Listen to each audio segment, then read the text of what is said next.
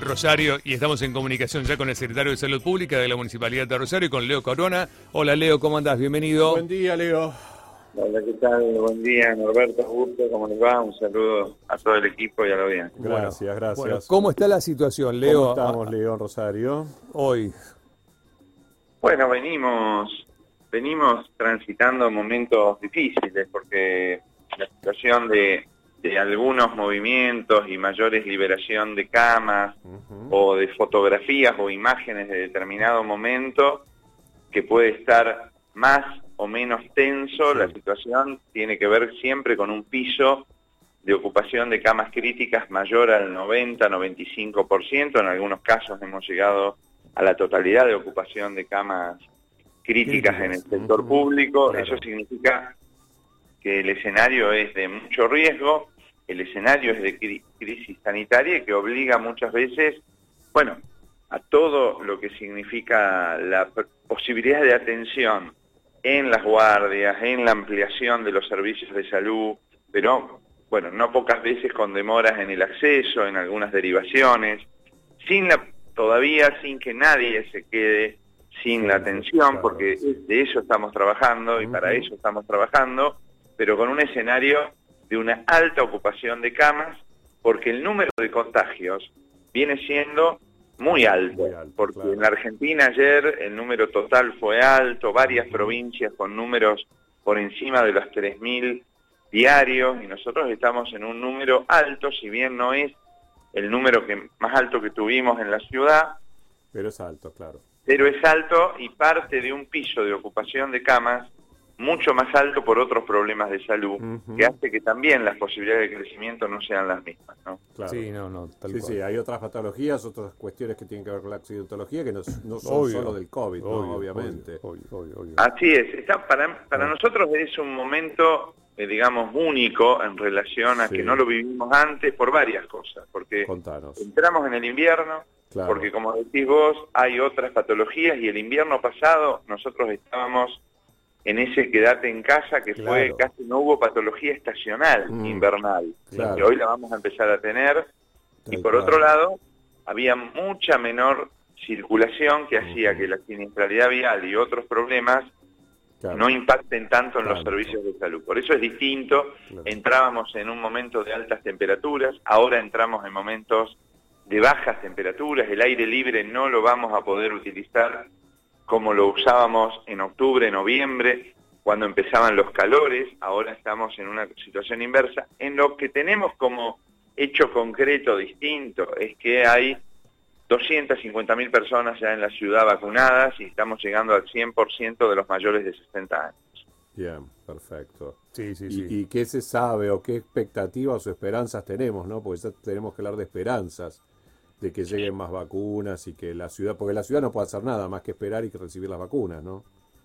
No, nosotros lo que podemos hacer es seguir ampliando todas las posibilidades de que cuando lleguen estas dosis Sí, que están informando del Ministerio de Salud Provincial que van a estar llegando de mayores cantidades de dosis de AstraZeneca, la posibilidad de ampliar lo que Claro. tenemos hoy de vacunación y poder vacunar a mucha más población en menos tiempo. Si Ujú. nosotros vacunamos claro. también en los centros de salud, Claro. no solo en los centros municipales de distrito, y en los centros de salud, porque esa vacuna permite una logística de cadena de frío que puede estar en una heladera más de menos complejidad. Bueno, podemos acortar el tiempo y durante lo que queda de mayo y junio, antes de los fríos intensos, tener vacunada la población de 18 a 60 años o un porcentaje importante, Claro, que son los que hoy están enfermándose mucho más, porque Claro. hoy en las salas vemos más gente de esa, de esa edad. ¿no? Claro, eso nos ayudaría a sortear la enfermedad de otra manera, sin tanto riesgo, sin tanta internación, quizás con el virus, pero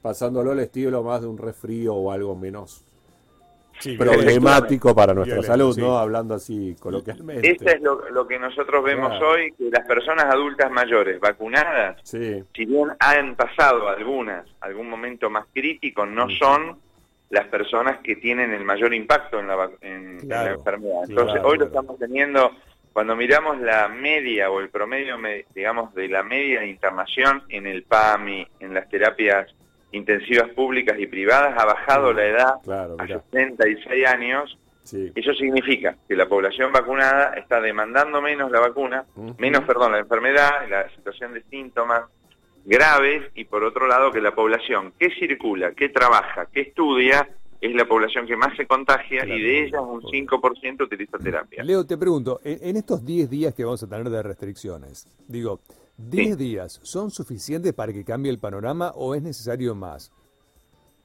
Sé que es, una pregunta compleja, porque yo, yo digo, a ver, yo no soy médico, ni experto, ni, ni nada por el estilo, pero digo, si hemos hecho estas pruebas de 10 días, 7 días, 5, 10, digo, ¿10 días son suficientes o hace falta como más, aunque sea antipático y horrible para todos? Porque para todos es horrible.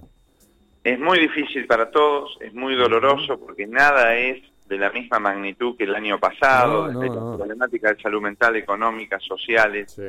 Todas las propuestas de asesoramiento, lo que hemos visto en otros lugares, es que el ir y volver son estrategias que pueden llegar a tener un grado de asimilación de la sociedad en relación al cumplimiento y que no, se, no, no hay planteos de cuarentenas más largas que esos 10 a 14 días. Nosotros lo que vamos a lograr en esos 10 días es una desaceleración, disminución de que las, digamos, las personas, si se mueven menos, chocan menos tienen menor posibilidad de contagiar.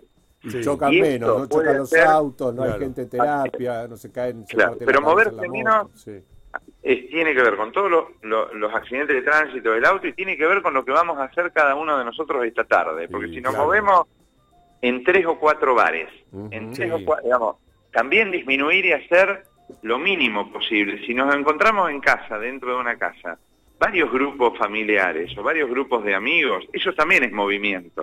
Hay que disminuir porque el porcentaje mayor de fuente de contagios cuando investigamos se lo sigue llevando el encuentro familiar, afectivo, el social dentro de la casa, ahí donde nos relajamos. Por eso es importante que en estos 10 días disminuyamos todas las actividades de las personas para poder justamente no prolongar ni no, digamos, tratar de, de profundizar estas medidas que tanto angustia y tensiones producen en la vida cotidiana de las personas y también en las necesidades económicas y sociales de los rubros que se sienten y que están más afectados. Absolutamente. Bueno, yo leía algunas cuestiones ¿no? que tienen que ver con eso y, no logro hacer la interpretación.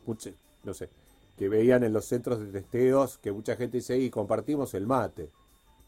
¿Qué sé yo? ¿Cómo, a ver, vos desde tu mirada desde tu mirada científica, porque uno a veces este, más terrenal y hay cosas que no las entiende, ¿no? Porque no, no sabe. Pero ¿por qué reaccionamos así los humanos? bueno, yo creo que también, ah. también porque estamos buscando a veces siempre en el paradigma de la, de la ciencia explicaciones que tienen que ver con fenómenos mucho más complejos ah, sociales, la negación, los desafíos al cuidado, lo colectivo. Ah. No puede explicar todo. No, no. Eh, porque la verdad que convivimos, yo veo siempre, comento siempre esta imagen, ¿no? En un, en una, en un negocio, un almacén, las personas, dos personas de adentro del almacén, sin el, sin el barbijo, personas jóvenes, y un una persona adulta mayor que recibió las dos dosis con el barbijo. Ahí ves las dos actitudes de cuidado. Unas te ponen en riesgo y la verdad que no se trata de malos y buenos, se trata evidentemente de construcciones y, que no hemos podido todavía llegar a algunas personas en relación a que tenemos un cambio de actitud. Claro, viste que hay gente que te usa hasta dos barbijos y hay gente... A ver, tengo una pregunta, Leo, eh, con respecto a esto, del uso del barbijo. Em, en la calle, digo, yo uso barbijo todo el tiempo, ¿no? Pero eh, cuando manejo veo gente que en bicicleta o, o caminando incluso no usa barbijo. Cuando estás en bicicleta o en moto o caminando, ¿El barbijo es igual o, cambia ahí? No, el barbijo está sugerido en todos los momentos donde yo puedo tener posibilidades de, contactos, digamos, liberar secreciones y que lleguen a otros. Entonces, si yo voy en bici y paso, y paso, pero tos, digamos, tengo tos. Claro. Y siempre ayuda a hacer una barrera. No está, es más, se habla y nosotros lo, lo sugerimos inclusive para trotar, para correr, salvo que sean cuestiones competitivas.